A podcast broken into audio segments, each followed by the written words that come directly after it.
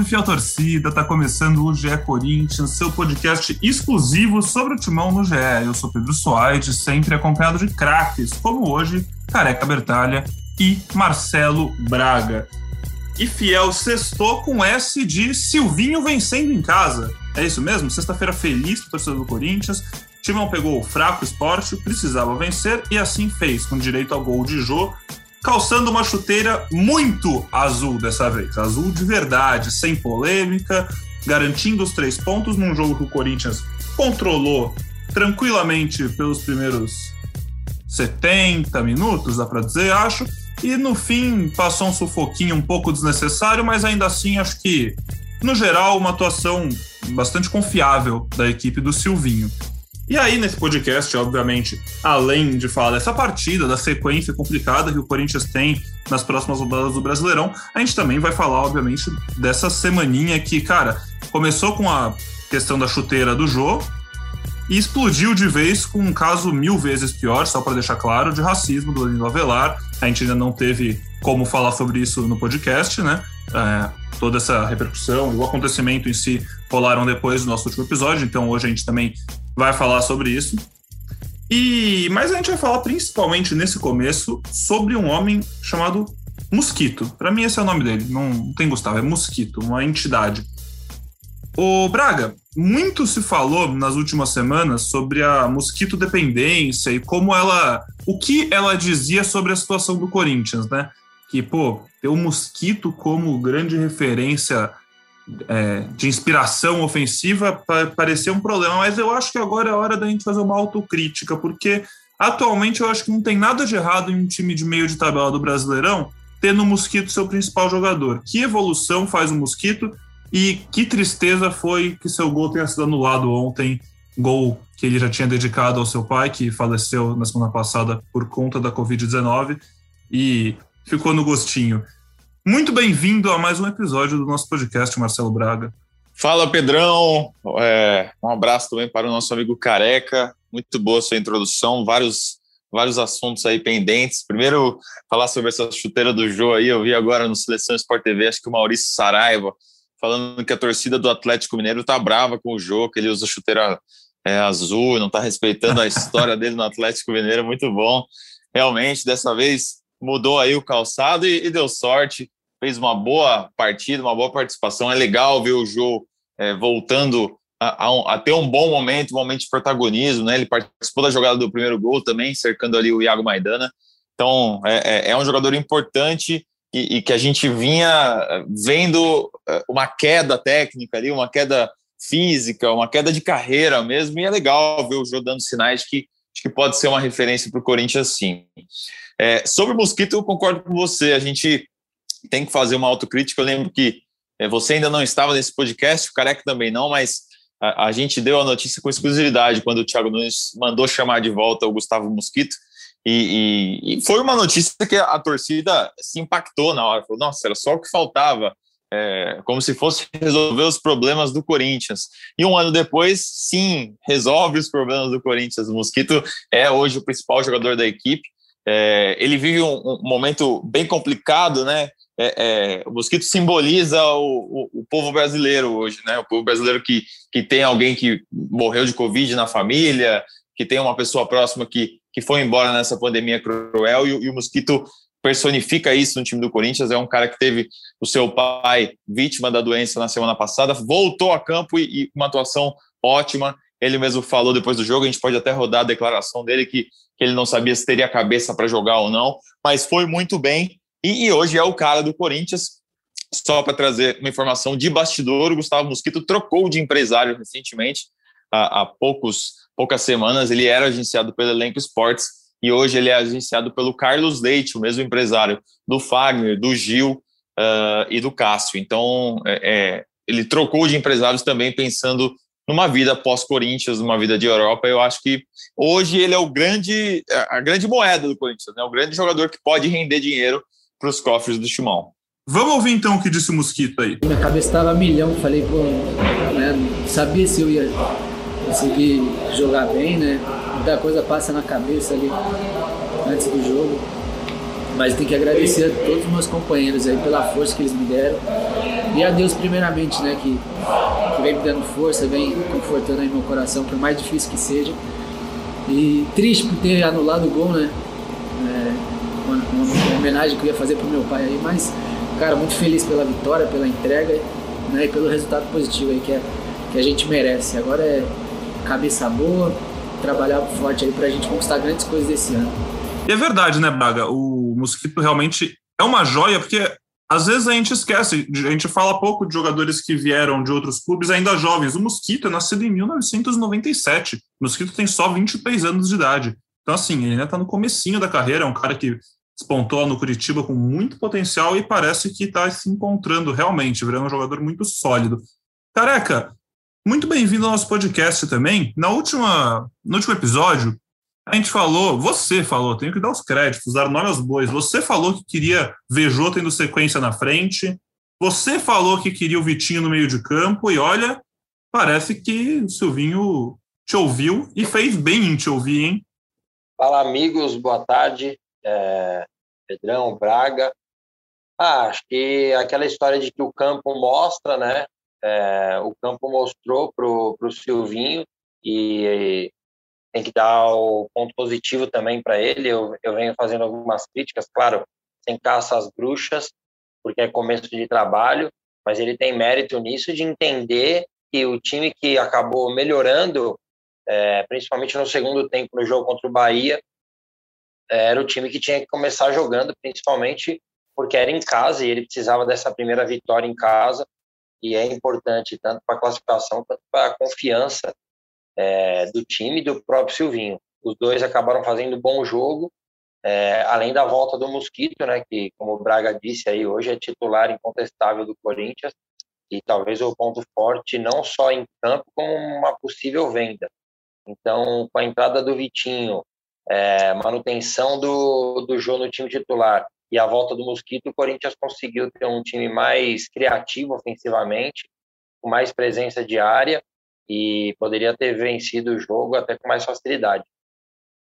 Depois do jogo contra o Bahia, eu até fiz uma brincadeira sobre o jogo, falei que eu achei que ele estava mais em forma pela câmera, fazia tempo que a gente não via o Jô tendo tantos minutos, e que achei que ele estava parecendo mais disposto, mais magro, mas que eu estava em dúvida se era o pretinho básico, aquela camisa com listras verticais, como todos sabemos, que dá aquela afinada. Mas o Jô realmente parece mais magro, deu para notar isso, Deu para notar isso fisicamente nele, deu para notar isso na mobilidade dentro de campo e deu para notar, deu para ver resultado, né? Que ele fez um gol muito importante e com esse gol oficialmente se tornou o maior artilheiro do Corinthians no século, com 55 gols. Ele empatou o posto com o Dentinho. Ele estava empatado com o Guerreiro com 54, agora ele está empatado com o Dentinho com 55. E a não ser que o Dentinho volte para o Corinthians, é questão de tempo para ele se passar e se firmar nessa por um, um bom tempo, né? dá para dizer assim. Braga, queria, falando mais sobre o jogo, a gente já falou no último episódio bastante sobre como o Silvinho aos poucos está fazendo o Corinthians ser muito, muito sólido defensivamente, né? formando o time de trás para frente, se preocupando em não tomar gols. E aí, ontem o Corinthians fez um jogo praticamente impecável lá atrás. E você fez uma matéria muito legal, que estava no ge.globo Corinthians, falando sobre o Corinthians fazer seu jogo com menos faltas no Brasileirão, e levantando um dado sobre o João Vitor que eu me assustei assim, foi de cair o queixo dado. Você quer comentar um pouquinho sobre ela para o nosso ouvinte? É, exatamente. O Corinthians fez só oito faltas uh, no jogo, é, derrubou a sua média de faltas por jogo, que agora é de 15, mas oito é um número bem baixo. E os jogadores de defesa ali, nem Gil, nem João Vitor e nem Fagner cometeram faltas nessa partida. Mas o que chama atenção é isso que você falou do João Vitor. Ele tem cinco jogos no Brasileirão e em quatro ele passou sem fazer faltas. Ele só fez uma falta no empate 0 a 0 contra o Bahia na rodada passada. Então é um jogador que está em formação, ainda é, tem alguns erros de, de posicionamento. Muita gente questionou ontem é, se ele falhou ou não no jogo no gol do Trellis. Eu até acho que não. Ele só não alcançou a bola, mas não, não foi uma falha como outras que ele que ele já teve nesse processo. Mas é um jogador que está se destacando por esse jogo limpo. Eu acho interessante isso também, né? Um menino de 22 anos é, que cometeu só uma falta em cinco jogos e está crescendo muito ao lado do Gil. Aliás, os dois estão crescendo muito lado a lado. Acho que o Gil a gente já criticou bastante aqui o ano passado. uh, no início da temporada, mas ele faz um, um, ele fez o Corinthians crescer de patamar uh, na defesa nos últimos jogos, tem se consolidado aí e, e tem ajudado na evolução do João Vitor.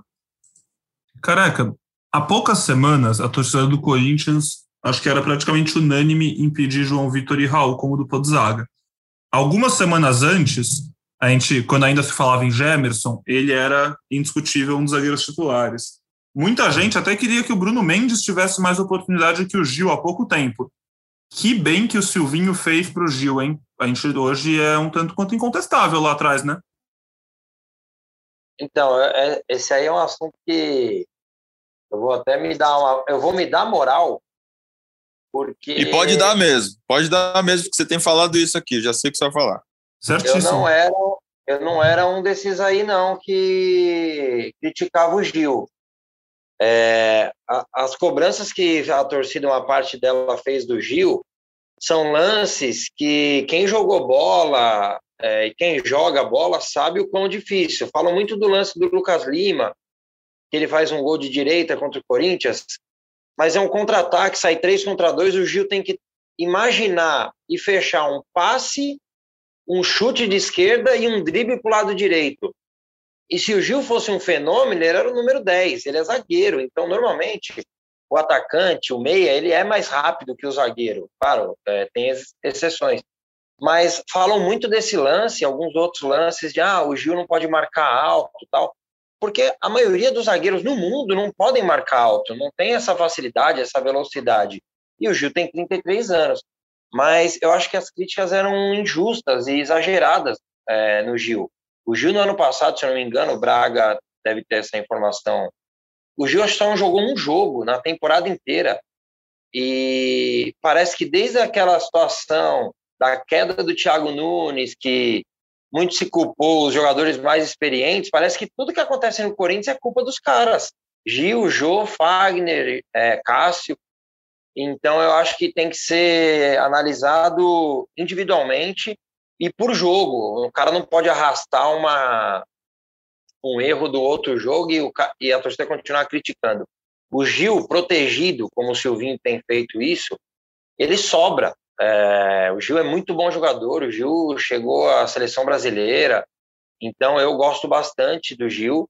É, e o João Vitor tem evoluído muito, é claro que ele vai oscilar, mas ele tem evoluído muito e ele está mais pronto que o Raul por questões óbvias. É, o João já jogou um Campeonato Brasileiro no Atlético Goianiense. O Raul não, o Raul estava num com tempo suspenso, né, por uma confusão no sub-20. É, então é mais complicado mesmo, né? É, a vivência no profissional. A gente viu, a gente até comentou aqui há uns quatro, cinco programas atrás, de zagueiros do Corinthians que acabam subindo e cometendo falhas por excesso de confiança e isso faz parte da, do processo mesmo é, dos jovens jogadores. Então o João hoje ele está mais pronto. Eu concordo com o Braga, não acho uma falha, foi um lance um pouco falha coletiva, né? Eu acho que o Fábio de, demorou para diminuir o cruzamento do, do Patrick, que praticamente cruzou com o peito do pé para a área, jogou para a área, né? Mas como tinha sido um, uma inversão de bola para o Patrick, eu achei que o balanço defensivo do Corinthians demorou um pouco, o Fagner demorou também para fechar e o João acabou marcando a bola, mas foi um erro coletivo e como eu disse, aproveitando sem fazer o jabazinho do voz da torcida, é, já que ganhou de 2 a 1 um, foi até legal sofrer 10 minutinhos ali para é, faz parte do torcedor corintiano, né? Porque o jogo era muito tranquilo até aquele momento. É, mas a gente tem que exaltar uma vitória importantíssima e o Silvinho não tem só esse mérito não. Não sei se a gente vai falar, mas o Cantijo novamente fez um grande jogo. E se a gente elogiava bastante o Mancini em colocar o Vital em condições decisivas, é, a gente também tem que elogiar o Silvinho, porque o Cantijo novamente fez um grande jogo. Eu gostei bastante. E o Corinthians vai ganhando uma cara. Espero que agora ofensivamente comece a criar mais também para flertar mais com vitórias do que com derrotas. Só para aproveitar que o, que o Careca citou o meu nome, o, o Gil fez 57 jogos ano passado, o Corinthians teve 59 na temporada, o Gil foi quem mais jogou mesmo, com 57. Na sequência veio o Cássio com 56. Então, é, como ele falou, é um jogador de, de muita regularidade, muita presença, né? É, raramente está machucado, raramente é, desfalca o, o, time. Então, é, é, um cara que dá muita é, regularidade para a equipe. Perfeito, perfeito. Aqui tem informação, né? Como, como dizem os poetas por aí. Ô, Careca, eu concordo contigo no sentido de levar esse gol foi, entre muitas aspas, até legal. Óbvio que não foi legal, nunca é legal levar gol, mas assim, eu concordo com você, porque sabe qual foi a última vez que o Corinthians tinha feito dois gols em um jogo, cara? Foi lá contra o River Plate. Ah, aqueles times lá que se a gente fizer um time aqui do GE, ah, ganha. É. O Corinthians fez dois gols, fez mais de um gol. Até esse jogo, o Corinthians não fazia mais de um gol desde as partidas contra o River Plate do, de Assunção, né, do Paraguai, e o Sport Huancaio, que foram duas goleadas, assim, mas muito fáceis. Antes disso, fez quatro na Inter de Limeira, mas aí a gente já está falando do começo de maio, a gente está no fim de junho. Então, a situação era: quando o corintiano levava um gol, automaticamente a cabeça dele ia para ou tomamos um empate ou estamos perdendo. Dessa vez levou o gol e pela primeira vez o time do Silvinho teve que entender: tomamos um gol, mas estamos ganhando, calma lá, vamos respirar fundo, que, meu, os três pontos ainda são nossos. E foi muito importante, eu acho que é um tipo de experiência legal. É, você falou de Cantígio, então vamos falar agora também, a continuar passando pelos jogadores e falar desse meio para frente. A gente viu pela primeira vez o Silvinho escalando um time titular sem os três volantes, né, que caracterizou ele desde que ele chegou, com Gabriel, Rony, Cantígio fazendo esse tripé no meio de campo. E a gente viu o Vitinho, que é um, é um volante, mas é um homem, um, aquele famoso terceiro homem, um cara que joga um pouco mais avançado, entrando nesse meio de campo. A gente viu, segundo jogo seguido do Jô, um 9, que a gente também ainda não tinha visto o, o Silvinho usar desse jeito, a gente só estava vendo ele usar o Luan ou até o Mosquito como um suposto falso 9, e a gente começa a enxergar novas possibilidades para esse elenco, novas novas formações, novos times. Até vimos uma cara nova, né? No segundo tempo entrou o Felipe, atacante do Sub-17, né, Braga? Se eu não estou enganado. É, primeira participação dele no time profissional. E aí eu queria saber. Eu acho que ele já tinha, acho que ele já tinha entrado em outro jogo. É, mas é. Já tinha entrado em outro é, jogo? No início da trajetória. É, é. Ah, beleza. Bom, mas de qualquer jeito, acho que é uma cara nova para a grande maioria da torcida. Eu não, não lembrava desse jogo. Mas aí queria Mas falar é. realmente sobre essas novas possibilidades do meio para frente agora, careca. E pode começar e puxa pelo cantijo que você falou, que realmente é o grande nome da era Silvinho. Sim, eu só vou dar um, um, porém, o Felipe é a primeira vez que ele entra com o time titular, né? Na verdade, assim, o outro jogo acho que foi um time, aquele time alternativo, né, que o Corinthians estava fazendo no Paulista, e ele jogou alguns minutos eu não vou lembrar, eu acho que foi contra o Novo Horizontino, aquele jogo que classificou o Palmeiras, se eu não me engano. Mas então, vamos falar, o Cantijo ontem, pô, ele fez uma jogada que eu cobrava dos volantes do Corinthians. É, tocar para trás acontece, muitas vezes é o, é, o ideal é até tocar para trás para você não correr um risco desnecessário. Ontem o Cantijo saiu de uma pressão é, passou no meio de dois jogadores do esporte, achou um passe muito bom para o Mosquito, o Mosquito acaba finalizando na trave. E isso aí você ganha muito terreno. A próxima, o cara já não vai ser o cara do esporte, o adversário, porque ele vai falar, pô, esse cara não vai se apertar e tocar para trás. Então você ganha passe do cantijo. Quanto mais você tiver movimentação, que é uma coisa que eu acho que com o tempo o Vital pode fazer mais. O Vital jogou no Vasco, ele era um jogador centralizado. O Vital, naquele gol de mão do, do jogo contra o Vasco em 2017, ele acaba com o jogo jogando por dentro. Então, o Vital tem essa condição também de escorregar um pouco por dentro e vir trabalhar a bola, e o Cantijo pode achar esses passes, mas eu gostei bastante do Cantijo. É, o Gabriel foi ontem mais, é, mais contido ali, né, porque o Corinthians atacou mais também pelo lado direito, e o Gabriel pelo que eu entendi ali do tripé, o Gabriel faria uma trinca ali pelo lado esquerdo com Fábio Santos e Vital, enquanto Mosquito, Fagner e Vitinho faziam uma trinca ali para estar tá sempre em superioridade numérica do lado direito. E assim saiu o primeiro gol, né? O gol anulado, que eu tenho minhas restrições desse gol anulado aí, é, mas um passe diferente do Vitinho, né? Passe de deixar na cara do gol, mesmo sendo longe, mas era um passe que quebra linhas e a gente precisava disso, né? O, o Vitinho, Ele sempre foi meia, na verdade, mas no sub-20, depois de um tempo, ele virou um terceiro homem, como você mesmo disse, Pedrão. E é, e é a posição que o Corinthians precisa. O que, que o Rony faz como terceiro homem? Fecha espaço. O Rony não é um grande ladrão de bolas, a gente falou aqui já. Teve jogos que o Gabriel roubou mais bola que ele, o Cantillo roubou mais bola que ele, mas ele é o cara que desgrudava da linha de quatro para dar o bote lá na frente. O Vitinho consegue fazer isso, além de ter um passe melhor, finalização melhor. E o Vitinho, se você reparou, teve falta da entrada da área, aquele que bateu. Foi até na barreira, mas é um jogador de bola parada também. Então o Corinthians ganha mais uma opção. Gostei que o Silvinho teve coragem de pôr o moleque depois de apenas um jogo, é, um tempo, na verdade, que ele entrou bem. Acho que ganhou a posição e já a, a, imagino o Corinthians mantendo esse mesmo time contra o Fluminense.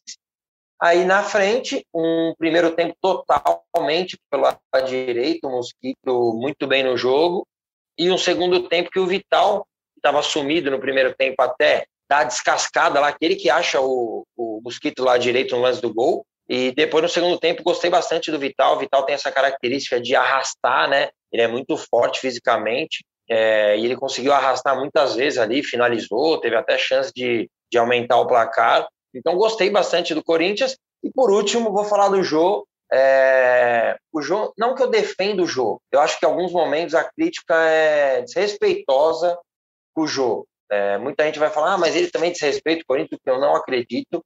É, jogar mal às vezes acontece, o Jô vem realmente numa fase ruim, mas também a gente não pode esquecer do todo o processo, né, de quando ele chegou acima do peso e o Bocelli acabou fraturando a face, ele teve que jogar, foi importante, jogou 16 jogos nos 90 minutos e depois a conta acabou chegando para um cara de 33 anos. Acho que o João ainda pode ser útil, é, foi útil já contra o Bahia, foi, se movimentou melhor, a torcida não não olhou muito isso porque se preocupou mais com a chuteira dele, mas ontem com a chuteira azul, sem se preocupar com chuteira também, ele fez um jogo muito bom, eu achei. É, segurou bola, deu casquinha, cavou falta, fez gol, sem querer, o que seria um golaço, mas acabou pegando na trave, um golaço pela jogada, né? É, mas achei muito participativo. Teve um momento no, no jogo, eu sempre fico olhando isso, esses caras que a torcida está criticando mais, eu fico procurando momentos para elogiar, né? Porque acho que é importante. É, tem um momento no jogo, um pouco antes de ele sair, ele dá um pique lá na direita para ajudar a marcar. E eu acho que isso é comprometimento, e em nenhum momento eu achei que o Jô estava é, com falta de comprometimento com o clube. Que ele consiga evoluir, é, daqui a pouco começa a Libertadores, que a gente tem semanas também de descanso, que nós temos que contar com o Jô, porque na situação financeira do Corinthians, sem poder contratar, nós temos que aproveitar o jogador que está dentro da casa e acho que o Jô vai ser muito útil ainda nessa temporada. Nossa, que susto! O cara que falou que daqui a pouco começa a Libertadores. Eu, eu também. classificou? Aí depois não, eu entendi não. que ele estava falando das semanas, né? Que o Corinthians vai ter. Vamos ter a semana. Classificamos como? Pra Sul-Americana, pô. Imagina. Pô, nem pra Copa do Brasil, careca. Não tem nada. Depois eu vou entender. Deu, deu, deu. Será que eu... Deu. Mas eu acho que o cara, o cara que tá ouvindo a gente no carro aí falou: Ué, ué Libertadores, Libertadores hoje? Pô, vamos, vamos pegar quem? Puta, deixei passar o sorteio, né? Aquele claro. É. Ô, ô, Braga, cara, o Careca citou essa jogada aí, que foi quase um golaço. E, meu, assim, vamos xingar, mas eu acho que não, a gente não viu o Corinthians uma jogada dessas desde 2015, né? Uma triangulação bonita, rápida, troca de posição, letra, ia ser um golaço. É, não, acho que teve depois de 2015 em algum momento. Eu lembro de, de alguns de alguns 2017, lances. Ficou não, muito 2017 tempo. teve. 2017 teve. É, teve lances que ficou bastante tempo com bola no pé. Eu acho que o, o time do Carilli em 2019, se não me engano, fez um gol assim, com bastante posse de bola. Vou falar contra o Paraná, mas pode ser que não seja. Aliás, teve um lance ontem que o Corinthians ficou um minuto e meio tocando a bola. É, não saiu o gol na hora de, de penetrar na área, não deu certo, mas é um time que também tem essa valorização da posse. Não, não é um time que, que costuma ter mais a posse do que o adversário, mas, mas quando fica com a bola sabe trabalhar. Bola no chão, parou de, de, fazer cruzamentos, né? A gente já vem destacando isso em alguns jogos. Acho que é um bom, bom sinal para o torcedor do Corinthians. Assim, é, tenho certeza que quem terminou de assistir a partida é, nessa quinta-feira saiu mais animado do que nos outros jogos, não só pela vitória, mas pela sensação de que, que talvez o Corinthians não passe o sufoco que a gente imagina no Brasileirão. Talvez seja um campeonato mais meio de tabela, o que, que já está ótimo nesse momento de, de, perspectivas aí de um time sem reforços, né? O Braga, e já falando sobre essa evolução, né? Acho que, acho que essa é uma palavra muito boa para definir o momento do Corinthians, é um momento de evolução, é um time que está começando a entregar um pouco mais pouco a pouco. É, o Silvinho aparentemente conseguiu fazer o grupo comprar a ideia dele, a gente está vendo os jogadores indo até o fim por ele e querendo botar o que ele pensa em prática. Você acha que esse trabalho tem um potencial de seguir evoluindo e dar mais frutos? Pensando com o que, o que você ouve de dentro do Corinthians, como o que você sabe dos jogadores, enfim. Cara, esse é um sinal que a gente a gente acaba percebendo mais no jogo, né? Porque é, como a gente não acompanha treinos, como os vídeos de bastidor que são divulgados são todos editados ali pela comunicação do Corinthians, então só tem as reações é, positivas, né? É tudo muito direcionado. A gente consegue ver as coisas mesmo no estádio, ali no jogo, quando o Silvinho chama o cara para conversar, quando ele dá a instrução e, e, o jogador faz o que ele está pedindo.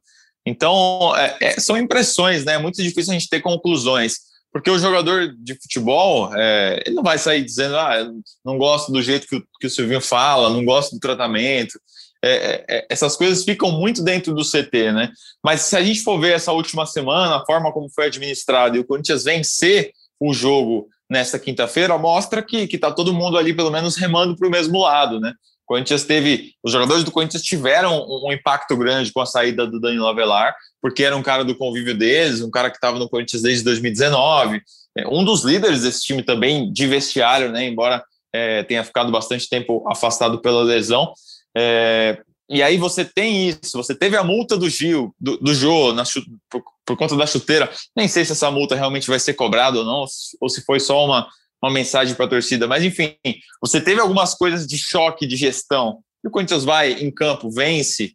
É, a gente viu a reação dos jogadores no, no gol do Mosquito, no gol do Jô. Então, é, acho que há um, um, um ritmo dos jogadores para o mesmo lado, para o lado que o Silvinho está tentando levar, e vejo isso como positivo. Perfeito. Para a gente já, já vai seguir falar sobre os casos da semana, mas passar pela agenda do Corinthians antes aqui rapidinho. É, nessa, nesse domingo, às quatro da tarde, jogo da Rede Globo para todo o Brasil. Fluminense recebe o Corinthians em São Januário, porque o Maracanã está sob domínio da Copa América, mesmo sem ter jogo no Maracanã. É meio difícil de entender, mas tudo bem. E aí depois, olha que sequência, galera, porque Fluminense fora, quarta-feira que vem, recebe o São Paulo na Neoquímica Arena, onde o tricolor nunca venceu. Então, a gente sempre tem que lembrar, além de clássico, é um jogo importante, porque o São Paulo vem com vontade de quebrar um tabu e o Corinthians vem com vontade de manter um tabu contra um grande rival. E aí, no próximo fim de semana, o Corinthians recebe o Internacional de Porto Alegre também na Neoquímica Arena. Aí é Chapecoense, Fortaleza, mas aí já está ficando longe, mais para frente a gente volta a falar sobre esses. Careca, só para arredondar sobre o time, sobre o que a gente viu nessa última partida, qual é a sua expectativa para esse jogo do fim de semana contra o Fluminense fora de casa? O Fluminense que vem de uma derrota para o Atlético Goianiense, perdeu de 1 a 0, antes disso empatou com o Fortaleza em 1 a 1 e antes disso venceu o Santos por 1 a 0. A expectativa é boa, a expectativa é boa, acho que o, é, Fluminense, a característica de jogo do Fluminense, Fluminense é um time mais reativo, né, com dois dois pontas bem velozes ali, né, e tendo dois coroa por dentro ali, Fred de centroavante e o Nenê. Mas o, eu assisti Santos e Fluminense, o Santos foi melhor que o Fluminense, o goleiro foi o melhor em campo, talvez, do Fluminense. E, mas acho que o Corinthians tem condições de ir lá vencer. Acho que a confiança está boa no, no, time. Gostei ontem da, da postura. Se não fosse o gol tomado, seria um jogo quase que perfeito. Assim. É, depois do 2 a 0 bastante troca de passe, como vocês citaram. É, uma chance de fazer mais gols. E eu estou com a expectativa boa para poder também cobrar né, o que eu falei aqui.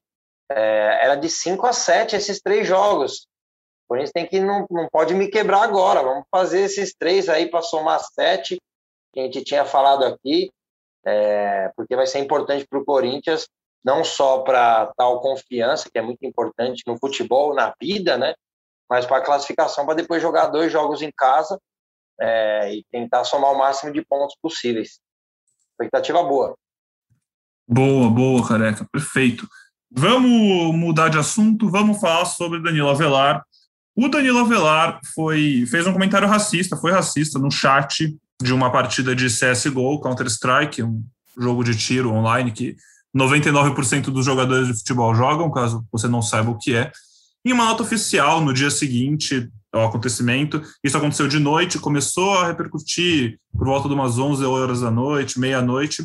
No dia seguinte, já, quando a repercussão nas redes sociais já era gigante, vocês, já, vocês sabem, vocês viveram isso, todos que estão vendo aqui, ouvindo o podcast, participando. O, o Daniel Avelar admitiu ter sido racista, pediu desculpa para todo mundo, disse que. Disse muitas coisas bonitas, mas nenhuma delas apaga o fato dele ter sido racista, o que ele mesmo admitiu, e o que fez o Corinthians decidir pelo fim da sua passagem pelo clube. Danilo Avelar estava no clube desde 2019, é um cara que foi importante em alguns momentos, jogou de lateral, jogou de zagueiro, era sim um, dos líderes do elenco, isso o Braga pode falar com muito mais propriedade do que qualquer um de nós, mas chegou ao fim sua passagem, é, o Corinthians decidiu não deixar mais ele jogar com a camisa do time, eu particularmente achei uma decisão corretíssima, e eu quero ouvir de vocês. Fala aí, Braga, como é que foi essa semana, como é que foi? Conta o noticiário, os bastidores, você que ficou tão envolvido nessa, nessa questão tão séria, né, que pautou o Corinthians essa semana. Pois é, é a gente estava. Acabei de mandar mensagem para o pessoal aqui do que administra a carreira do, do Danilo Avelar, por coincidência também é, é Elenco Esportes. Eles disseram que tiveram uma reunião com o Danilo, mas que ainda não tem nada definido da, dos moldes da rescisão, de como isso vai acontecer.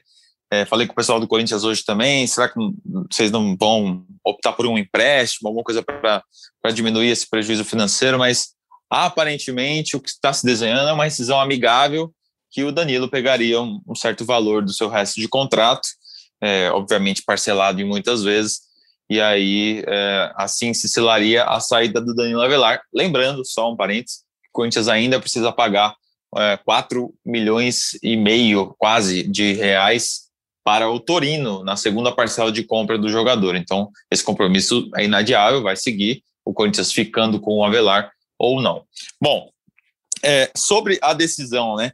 É, cara, a gente vive num país dividido, né, em que as pessoas é, jamais vão concordar 100% com a mesma coisa. Então não adianta eu, eu ou você falarmos que, foi correto, foi justo, foi na medida certa, foi no peso certo, porque se metade, é, não metade, mas muita gente vai discordar, vai achar que é mimimi, vai achar que, que não se pode falar mais nada, mas eu também acho, cara. Também acho que, que ele errou muito feio, fez um, uma coisa que não se deve fazer, falou uma coisa que não se deve falar. É, e, e, que esse episódio é um episódio histórico no futebol, né? O Corinthians é, marcou um episódio histórico no futebol em rescindir o contrato de um jogador que foi racista. Acho que isso é, é uma coisa enorme na história do futebol brasileiro, você concordando ou não, né? Com o que aconteceu. Muita gente acha que foi exagerado, que bastavam um castigo, que bastava uma multa, que bastava um afastamento.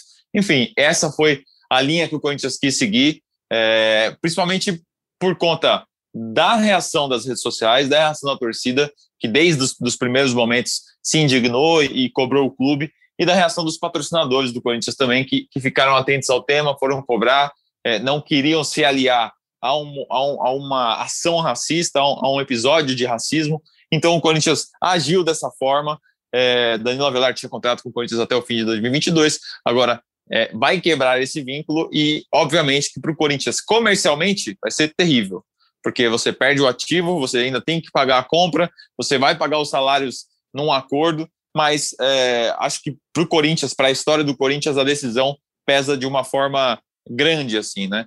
E, e a gente acho que só vai ter esse impacto mais para frente, porque dificilmente isso vai acontecer com outras equipes e, e, e com outros jogadores.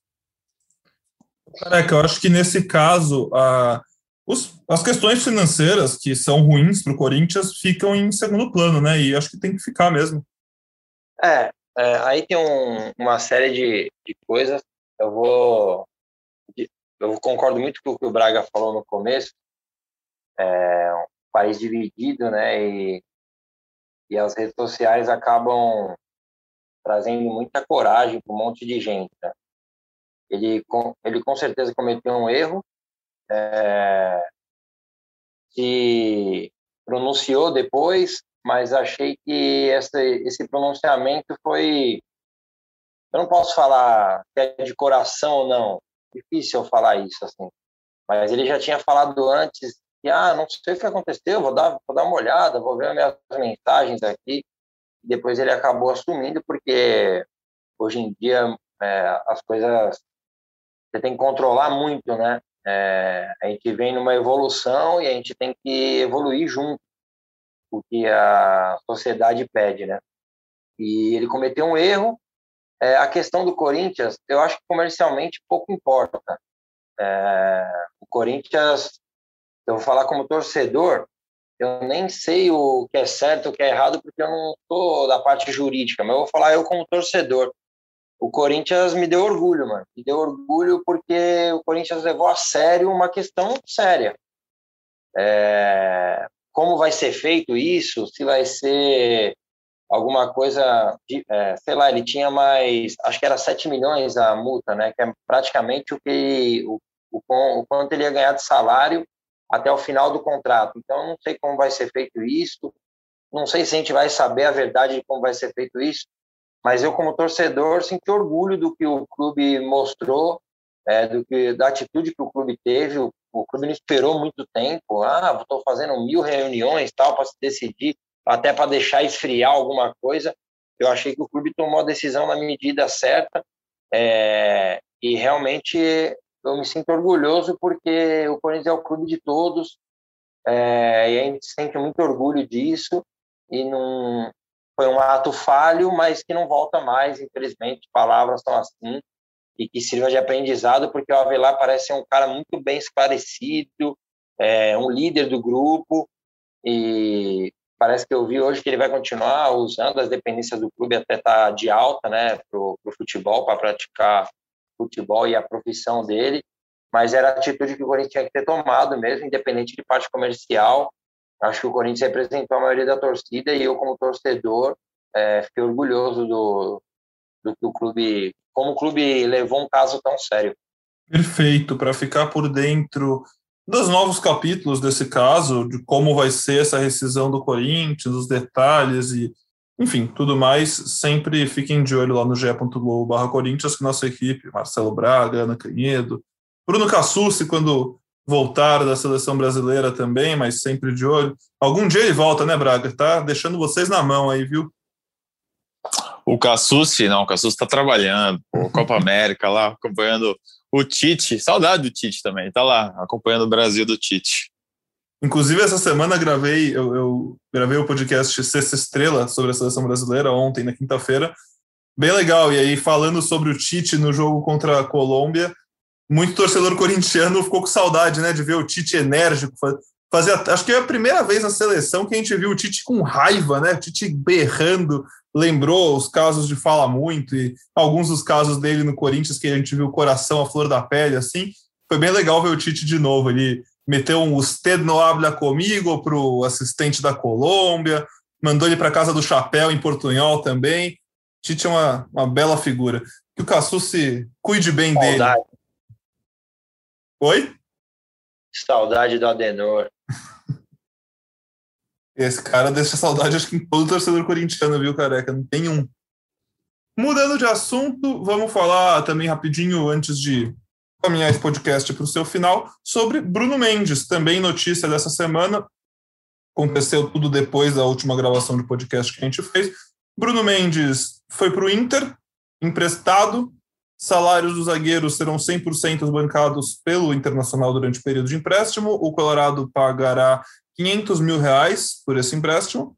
E aí o Corinthians mantém os direitos que tem sobre o jogador, um jogador muito jovem, jogador de seleção uruguaia, não foi para a Copa América, mas é um jogador que muitas vezes já esteve nas listas de Oscar Tabares, nas listas de base, e que ainda sonha com jogar a Copa do Mundo no final do ano que vem. No Internacional, a ideia é que ele tenha mais espaço, vai jogar com Diego Aguirre, técnico que foi sondado no Corinthians e foi contratado pelo Inter, técnico uruguaio, então compatriota do Bruno Mendes. E quem sabe com isso ele não ganha mais espaço, volte a ser chamado para a seleção e o Corinthians possa futuramente fazer uma venda, né? A ideia quando contratou ele era realmente de mostrar quem é esse jogador para o mundo e ganhar uma grana numa possível venda futura. O Braga, quando o Bruno Mendes foi, acho que até quando foi oficializada a ida dele para o Inter, ainda não tinha acontecido o caso do Avelar, né? E aí, em uma semana, o Corinthians perdeu dois zagueiros, né? Que acho que muito da calma que o Corinthians tinha em mandar o Bruno Mendes embora era imaginando uma volta do Avelar. Isso em algum momento pode mudar alguma questão do Gemerson? Ou não? O Corinthians vai seguir com Gil, João, Raul e quem mais tiver? Cara, eu fiz essa pergunta para um dirigente no na terça, na terça noite, não, quarta noite, véspera do, do jogo, né? E foi depois do caso Avelar, tudo, tudo se desenhar, eles falaram, cara, a gente ficou o dia inteiro debruçado nessa coisa do Avelar e, sinceramente, ainda não pensamos nisso. E foi mais ou menos o que o Silvinho disse depois do jogo também, né? Que eles ficaram, é, a comissão ficou bem focada no esporte e ainda não, não tá pensando em planejamento. É, o que eu sei é que em nenhum momento impactou o empréstimo do Bruno Mendes, assim, em nenhum momento falaram, ah, vamos, vamos miar esse empréstimo para o Inter, é, porque já era uma coisa desenhada, é uma vontade do jogador de aparecer, de jogar mais e de ter chance de Copa do Mundo no ano que vem. E a situação do Gemerson, é, o Corinthians e, e, os representantes do jogador já sentaram para conversar é, e, e, deixaram meio que uma saída encaminhada. Assim, é, é, bem difícil que o Gemerson fique no Corinthians. O Corinthians meio que agradeceu os serviços, assim, disse que valeu a pena, disse que foi legal, que em outro momento certamente manteria o jogador mas é, é um momento para a carreira do Gemerson bem, bem decisivo, assim, né? Um jogador de 28 anos, se não me engano, que vai ficar livre no mercado, né? Um jogador desse porte que vai ficar livre é, com uma possibilidade de acertar com o novo clube e receber luvas bem valorosas, né? Então, nesse momento, o, o empresário do Gemerson conversa com times de fora do Brasil para tentar recolocar o jogador no cenário da Europa. E, e, e esse, esse é o foco do Gemerson é, para a carreira dele, porque é um momento importante para ele é, ganhar mais um pouco de dinheiro e, e, se valorizar atuando fora do Brasil. Por mais que, que ele tenha se adaptado ao Corinthians, que ele goste do, do ambiente, que ele tenha. É, talvez ele seja o melhor zagueiro do elenco é, disponível hoje, mas é, acho que a tendência é realmente que o Gemerson saia, alivie essa folha para que o Corinthians destine esse dinheiro para contratações no setor de ataque. E aí, até mesmo pensando nessa questão de reforço, que o Corinthians não quis a vinda de nenhum jogador do Inter, né, Braga? Porque surgiram os boatos, primeiro começaram a sondar alguns nomes, falaram de Maurício, depois falaram do Nonato, que foi o nome que ganhou mais força numa possível troca de jogadores de empréstimo com o Inter. Mas a, a justificativa do Corinthians é: ele não é um jogador que chegaria para somar tanto, a gente tem caras que são equivalentes a ele no elenco, a gente prefere não gastar esse dinheiro para juntar e poder trazer alguém que vá fazer diferença. E juntando essas, entre muitas aspas, migalhas, quem sabe o Corinthians não consegue fazer o investimento esse ano ainda. É por aí? É bem por aí, é bem por aí. O Nonato meio que tentaram colocar ali né, no negócio, é um jogador que também não se consolidou no internacional, embora tenha aparecido bem no seu primeiro ano lá, é, não virou o jogador que, que se esperava. E aí tentaram colocar no negócio pelo Corinthians. Ele é, é paulistano também, inclusive é de Guarulhos, de onde falo nesse momento com vocês. Capital é, do mundo. Capital do mundo, a, apenas algumas horinhas da Europa. Estamos venha nos visitar, venha, venha tomar um café. E, e é isso, cara. O Corinthians achou que não valia a pena, né, que era uma, mais uma aposta, mais um jogador que chegaria com pontos de interrogação. E o Corinthians precisa de um jogador que chegue para jogar, pronto para vestir a camisa e para mudar o patamar da equipe. Não seria o caso do Nonato e não seria o caso desses jogadores que foram citados. É, a questão, é bom, é bom dizer, a questão do Guerreiro, que, que foi noticiada, da possibilidade do Corinthians ir atrás do Guerreiro. Segundo a diretoria, em nenhum momento isso foi cogitado. É um atacante de 37 anos, que teria um salário alto e que tem todas as questões junto com a torcida do Corinthians. Então, aparentemente, não foi um jogador buscado pela diretoria nesse momento. Legal de ver essa postura do Corinthians, eu acho particularmente. A gente sabe que o time está se reconstruindo e que se isso vai, é para ser feito, que seja feito do jeito certo. Então, se é para não gastar, que não gasta, né? Se é para dar fôlego a um time que está no clube do bilhão da dívida, como o nosso Rodrigo Capello mostrou nos, nas análises dos balanços financeiros dos clubes de São Paulo, tem que, meu, tem que parar de gastar tanto dinheiro, e tá certo. E aí, para já ir encerrando o podcast aqui, em Alto Astral, careca, me fala quem é esse jogador que chega no Corinthians para vestir a camisa de titular, unânime. Quem que você quer ver no Corinthians, careca? Me conta. Pô, é difícil, né? É difícil, Pedrão, porque jogador só dá. Contratação só dá certo depois que joga. É, eu podia ah. sonhar com um monte de, eu podia sonhar com um monte de gente aqui, mas é, pensando na realidade do Corinthians, eu queria muito entender o que o Alex Teixeira está pensando da vida, hein? Porque ele está seis meses só jogando futebol, eu sigo ele nas redes sociais. E, pô, eu Manda um direct. Manda um direct para ele e pergunta. Fala, e aí? Tá, é, sei que o problema não é financeiro, né, do, do Alex Teixeira. Não sei se ele está esperando a tal janela da Europa, tal, é, porque eu, eu gosto bastante desse jogador, acho que entra num, nessa situação do Corinthians de conseguir um jogador que se aproxime do 9 ou que jogue aí um falso 9, mas que seja atacante mesmo, né? Não o Luan. Então eu gosto do Alex Teixeira, acho que ele mudaria o patamar, ele, ele é novo, acho que tem 31, né? Novo. Não é um jogador em fim de carreira, assim. É, eu gostaria bastante do Alex Teixeira, gosto do futebol dele, e acho que seria viável para o Corinthians, claro que é caro, só que assim, lembrando sempre uma conta que eu faço aqui, né? que já falei. O, o Avelar, por exemplo, ele ganha quase igual o Gil. Só que em vez de o Corinthians pagar para o Gil direto, o Avelar, no caso, foi acho o Torino, né? Então as luvas são praticamente isso aí, é, são incluídas né, no, no, no salário e são pagas a perder de vista. É, então acho que o Alex Teixeira se encaixaria nisso aí sei lá, um valor de luva para ele, mais um salário. Claro que ele vai ganhar bastante, mas é um jogador de ataque ali. Hoje o Corinthians contratar é só desse, nesses moldes, né? Alguém sem contrato, sem vínculo com outro clube, ou ser bem criativo numa troca, né? Por exemplo, essa que vocês estavam comentando do Inter, eu até pensei, falei, pô, o Galhardo, eu, eu não acho o Galhardo a oitava maravilha do mundo, longe disso.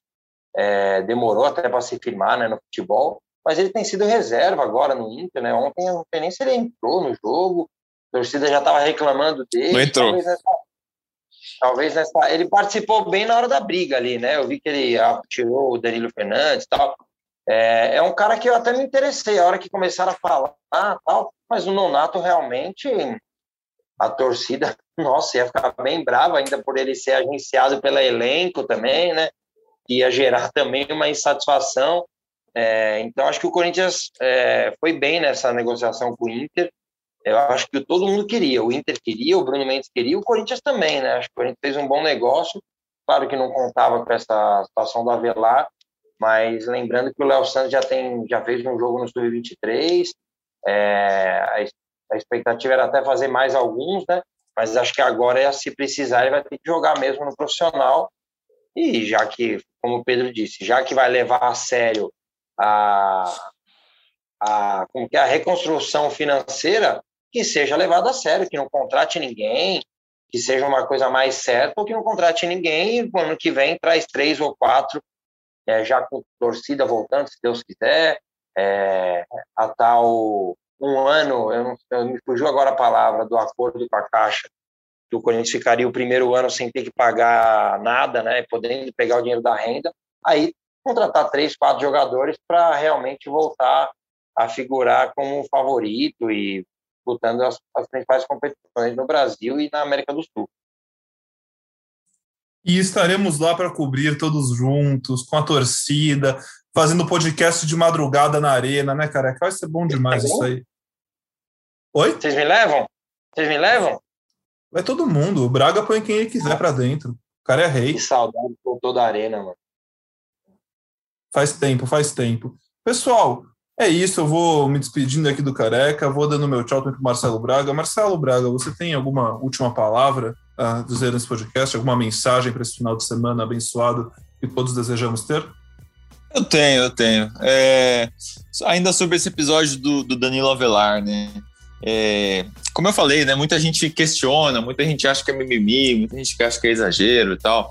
Eu acho que a gente pode usar esse episódio, é, nós, como, como pessoas, né? Não como pessoas públicas, mas como pessoas, é, pessoas que, que convivem em sociedade, para a gente crescer, né? Para a gente refletir sobre o que aconteceu, é, entender que, que como, como o Careca falou, é, certas brincadeiras do, do passado não cabem mais, né? Que a sociedade está andando, que, que é, as pessoas todas precisam ser ouvidas, que a gente precisa lutar por igualdade. Então, vamos tentar, é, por mais que você concorde ou não com, a, com o que aconteceu, com a consequência da ação, vamos pensar um pouco na ação e vamos trazer isso para o nosso dia a dia, para o nosso convívio e, e tentar é, sermos pessoas melhores.